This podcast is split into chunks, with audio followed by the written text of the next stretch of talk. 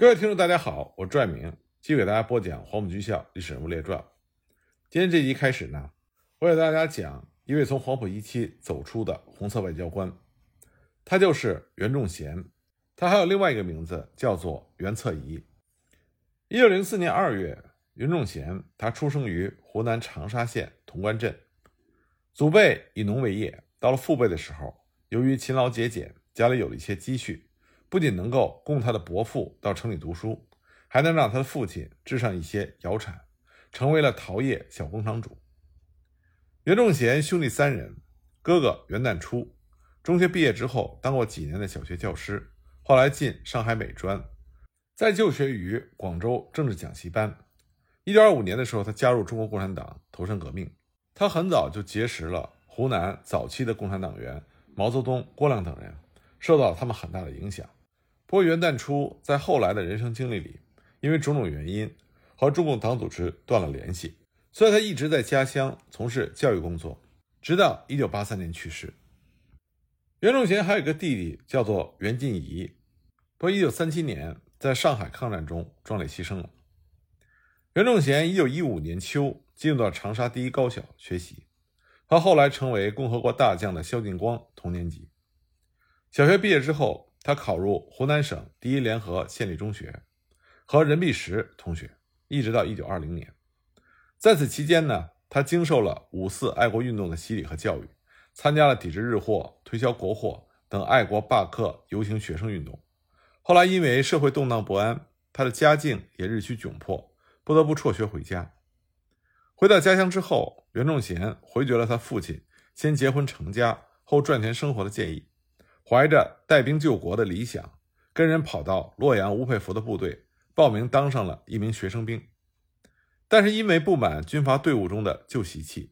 在那里只见习训练了一个多月，袁正贤就借故离开了。一九二一年初，他以他哥哥袁旦初的名字考入了湖南省第一甲种工业学校学习机械，在这里他结识了省立第一师范学校的郭亮，从郭亮那里。他读到了《共产党宣言》等很多共产主义的小册子，开始接触马克思主义。经过郭亮的介绍，他赶到清水塘，见到并且结识了毛泽东。就这样，一九二二年二月，在郭亮和毛泽东的介绍下，袁仲贤加入了中国社会主义青年团。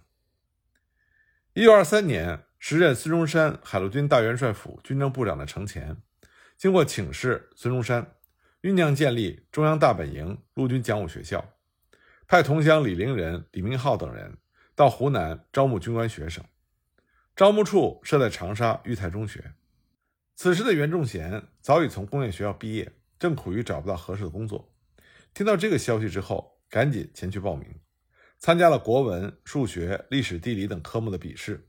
结果呢，他和左权、陈赓、宋希濂、李默安、邓文一等人被录取。开始了军事学校的生活，也正式步入了他长达二十多年的革命军事生涯。当时国共两党正处于第一次合作，很快就创建了黄埔军校。就像我们之前反复提到的，讲武学校的学生很快就并入了黄埔军校第一期。袁仲贤在黄埔军校就转为了中共党员。当时他在黄埔一期步科第六大队，并且担任党支部小组长。在支部负责人蒋先云的率领下开展活动，同时奉命加入了中国国民党，担任校特别党部委员。一九二四年底，学习期满，袁仲贤被留在了军校政治部见习，直接在周恩来、蒋先云的领导下工作。一九二五年初，他参加了黄埔学生军，亲身经历了讨伐陈炯明和平定杨流叛乱。在讨伐陈炯明叛军的第二次东征中，袁仲贤出任了国民革命军一军二师四团的一名副连长，并且担任该团中国共产党支部的书记。在主攻惠州城的战斗中，周恩来以第一军政治部主任的身份直接参与指挥，在久攻不下的情况下，下令组成了以共产党员和共青团员为先锋骨干的敢死队，用云梯强行登城。袁仲贤正在敢死队中，他奋勇当先，第一批攻进城里。和敌军展开了肉搏战，经过三十多个小时的激烈拼杀，东征军终于攻克了惠州城。但是东征军也付出了巨大的代价。袁仲贤所在的连仅幸存了十几个人，而袁仲贤也在肉搏战中受伤。不过此战之后，袁仲贤升任为连长。一九二六年三月二十日，中山舰事件爆发。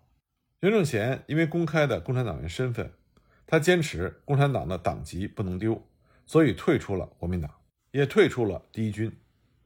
在随后的北伐战争中，袁仲贤奉命率领特别训练队到北伐前敌总指挥部报道。当时任北伐前敌总指挥部总指挥的是国民革命军第八军军长、湖南省主席唐生智。袁仲贤被任命为该部军事股长兼宣传大队长，同时呢，也担任前敌指挥部中共党委组织委员。在北伐军挺进武汉之后，蒋介石因为感觉到他直接指挥的第一军在清除了共产党员之后，战斗力有所下降，所以决定成立补充第五团，由共产党员蒋先云担任团长。袁仲贤奉命被调到该团第二营任营长。随后呢，袁仲贤。随着蒋先云出使广东，转战湖南、江西，攻取九江、南昌。一九二七年四月十二日，蒋介石在上海发动了四一二反革命政变，中国的革命局势陡然生变。这个时候，袁仲贤率领他的营刚刚被调到上海，他得知情报之后，立刻和团长傅维玉赶到商务印书馆工人俱乐部见周恩来。周恩来指示袁仲贤离开部队去武汉。那么袁仲贤只好乘坐海船去广州，再转往武汉。船至汕头，传来了广州也发生了四一五反革命政变的消息，所以袁仲贤决定从香港上岸，经过广西梧州北上湖南。这个时候，长沙的局势也处于危机之中。担任湖南省总工会委员长的郭亮，对于袁仲贤这位好友的到来异常高兴，就挽留袁仲贤担任湖南省工人纠察总队的队长。袁仲贤接任之后，立刻把全省工人纠察总队编成了三个大队，分驻长沙东街、新河车站和宜阳，并且加紧训练，以备不测之需。同时呢，把城区工人纠察队、省农民自卫队、近郊农民自卫队编为第一团，自任团长。当截获了何健等人在汉口开会，准备长沙叛乱的密报之后，袁仲贤立刻向郭亮汇报，提议将主要的武装驻扎在城外。做应变的战斗准备。五月二十一日晚十点多，反共势力开始动手了。袁仲贤等人果断地组织抵抗。约两个小时之后，因为敌我力量悬殊，省农民协会首先失守。袁仲贤命令王贵生、袁福清等人组织突围。当天晚上，郭亮、李维汉、夏曦等湖南省委的领导正在总工会开会。担任警戒的二十七名武装的纠察队员。为了掩护这些开会领导的撤退，和敌人接火激战，绝大多数人壮烈牺牲。二十二日，徐克强下令捕杀共产党人和进步人士，长沙处于白色恐怖之中。这就是马日事变。马日事变之后，袁仲贤和郭亮等人被迫乔装打扮离开了长沙。离开长沙之后，袁仲贤在董必武的介绍下，到贺龙部担任国民革命军二十军。第六团参谋长跟随着贺龙参加了八一南昌起义。起义之后，中共前委对起义部队进行了整编，仍然沿用第二方面军的名义，下辖三个军。贺龙最为代理第二方面军总指挥兼二十军军长。二十军下辖新编第三师，由共产党员黄埔二期周逸群任师长，袁仲贤出任师部参谋处长兼中共第三师党委委员。一九二七年八月三日。起义军开始按照原计划分批撤离南昌，南下广东。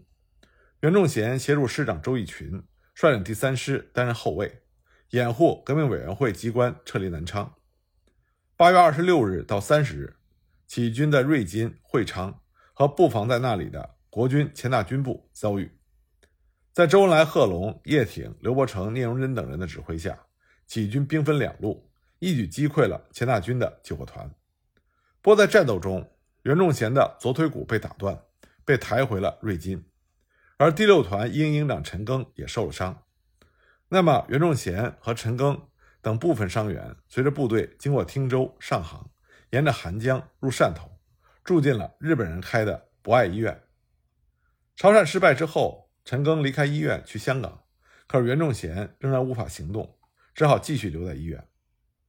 一九二九年三月，袁仲贤受到党组织的指派，到苏联莫斯科中山大学学习。次年十一月，他以优异的成绩毕业，取道西伯利亚大铁路，从海参崴乘船返回了上海。十二月，由党中央秘密派往香港的中共南方局，在军委书记李富春的领导下工作。后来，南方局机关遭到特务的破坏，袁仲贤被调任东江革命军事委员会担任主席。兼东江独立师师长和特委委员。那么，袁仲贤在东江革命根据地工作期间，就赶上了中国共产党贯彻执行王明左倾路线的错误方针。那袁仲贤就主持了东江革命根据地的肃反工作，给东江革命根据地带来了严重的伤害。但这并不是袁仲贤个人原因，而是当时整个中国共产党执行王明左倾路线的原因。一九三一年一月。中共中央六届四中全会之后，以王明为代表的左倾冒险主义在中国共产党党内就占据了统治地位。他们的言行和活动就造成了党内严重的思想混乱，而这就给在国民党统治区内中国共产党的工作带来了严重的问题。何孟雄、李玉南等一大批党的重要干部被捕牺牲。与此同时呢，中共广东省委、香港市委以及革命团体也遭受到了严重的破坏。广东省委书记罗永志、林道文、陈顺义、杨建英、张家骥等重要领导人以及工作人员五十多人被捕。接着呢，广东党组织接二连三地遭到了破坏，广东省委的领导力量大大削弱，而东江根据地的肃反扩大化也正是在这种背景下发生的。在四中全会召开之后，中共广东省委就派员到东江等地巡视，传达四中全会的精神。要求各地的党团员坚决地贯彻四中全会精神，但是四中全会这种左倾冒险主义的精神和实际工作是相背离的，所以很多在实际工作中善于总结经验教训的、处于第一线的党组织领导人，他们对于贯彻四中全会的精神就会有保留态度。而东江地区的党组织就是如此，因此广东省委对此表示不满，认为在四中全会之后，东江工作路线全无转变。表面上接受四中全会决议，但实际上怀疑不执行，右倾的危险极为严重。因此呢，当时广东省委就派了省军委负责人徐德到东江巡视，后来又把袁仲贤派到了东江革命根据地。徐德到了东江之后，在五月十八日到二十日召开了中共东江特委扩大会议，与会代表四十多人。会议根据四中全会的决议以及广东省委的指示。着重解决组织问题和政治路线问题，取消了西北西南分委，恢复了东江特委。在这次会议上，批评了东江尚未认真地执行四中全会的路线，决定贯彻所谓的国际路线和反富农路线，实现实际工作的转变。在这次会议之后不久，中共广东省委又做出了关于东江苏区工作决议。决议除了在分配土地提出地主不分田、富农分坏田。要彻底平分一切土地，所失去的苏区要动员和组织群众一批一批的回去奋斗，在反立三路线的基础上，实际上坚持贯彻更为左的王明的左倾错误，要求在东江革命根据地要无情的肃清立三路线和富农路线。另外呢，就是大力强调要在东江根据地内部反 A B 团。紧接着呢，在一九三一年十月，东江特委在大南山召开了党代表大会。进一步的贯彻王明左倾错误和省委指示，强调反富农路线，要在经济上消灭富农，在肉体上消灭富农，要扩大打击面，在一定程度上排斥知识分子干部，在反 A B 团的问题上准备进行大捕大杀，这样就把错误的反 A B 团的肃反斗争达到了高潮，造成了东江革命根据地的力量被大大的削弱。这个时候，东江革命根据地面临着严峻的外部形势。广东军阀陈济棠在一九三一年打退了张发奎和桂系军阀之后，已经主宰了广东政治、军事和经济。他麾下的部队从原有的三十个团，已经扩充到了五十个团，甚至准备再扩充到一百个团。这个时候呢，广东的国民党统治，也就是陈济棠的统治，处于一个比较稳定的时期。那么他自然就会对东江根据地进行大举的进攻。面对这样一个外部的残酷现实。广东省委和东江特委并没有给予足够的重视和制定出有效的对策，而是以大部分的精力投入贯彻王明左倾冒险主义路线，开展肃反斗争。从1931年6月开始，在广东省委的压力之下，东江地区开始错误地进行所谓 A B 团的斗争，将红军和地方上受怀疑的人逮捕，用逼供信的手段把公认是 A B 团或者是社会民主党的人立即执行枪毙。到了八月间，反 A B 团的斗争在东江的共产党青年团、苏维埃政府和红军中普遍进行，造成了风声鹤唳、人人自危的局面。到了1932年春，被冤杀的各地党政军干部和红军战士达到1500人。尽管我们需要客观地认识到，在激烈的敌我斗争的环境里，特别是革命根据地处于四面白色包围和强大国军的经常进攻下，中共党组织。要用正确的方法率领军民开展锄奸肃反，来巩固革命根据地，保卫革命果实，发展革命斗争。提出锄奸肃反是非常必要，也是非常正常的。但是肃反不能扩大化，而东江地区的反 A 乐团斗争就远远超出了正常的状态，采取了恐怖政策和逼宫性的手段，混淆了敌我矛盾，把当时东江革命根据地大批的优秀干部和战士错误地当成了敌人。并且进行了严厉的处置，这自然就引起了东江革命根据地广大军民的怀疑不满，甚至采取了不同形式进行力所能及的抵制。东江的党团组织在奉命进行反 A B 团的时候，最初是否认东江有 A B 团组织的存在，只承认有类似 A B 团的组织。但因为这种态度，他们受到了省委和团省委的严厉批评。广东省委一再的发出严厉的指责、警告。并且派人督促，命令东江革命根据地的党组织必须要进行反 A B 团的斗争。我们前面在讲黄埔一期梁溪谷的时候，就已经提到了，在寻乌的黄乡区，地方党组织的干部进行了直接的武装抗争，而很多被捕的或者是即将被捕的党政军干部，也进行了多种形式的抵制和斗争。东江著名的领导人红十一军的军长谷大存，在被扣留之后，找主持此事的领导人申辩。表明自己为人民的耿耿忠心，希望领导人能够考虑他的意见。被捕后被处以死刑的很多所谓的 A B 团的成员，在受尽了委屈和严刑拷打之后，临行的时候都高呼“共产党万岁”，有的还是高唱国际歌，慷慨就义。有的人在知道将要被捕的时候，为了避免被冤杀，所以逃走。逃走时候留下枪支和书信，向领导质问。东江怎么会有成千个 A B 团？共青团特委常委罗永发在海陆丰巡视，听说 A B 团的名单中有他，坦然地赶回南山向领导人申诉，结果被抓捕冤杀。鹿会县南博区苏维埃的干部魏云灿被打成 A B 团，判处死刑。他的妻子不认为自己的丈夫参加了反革命，要求捅死。临行前，希望周边的农民将他们夫妇合葬在一起。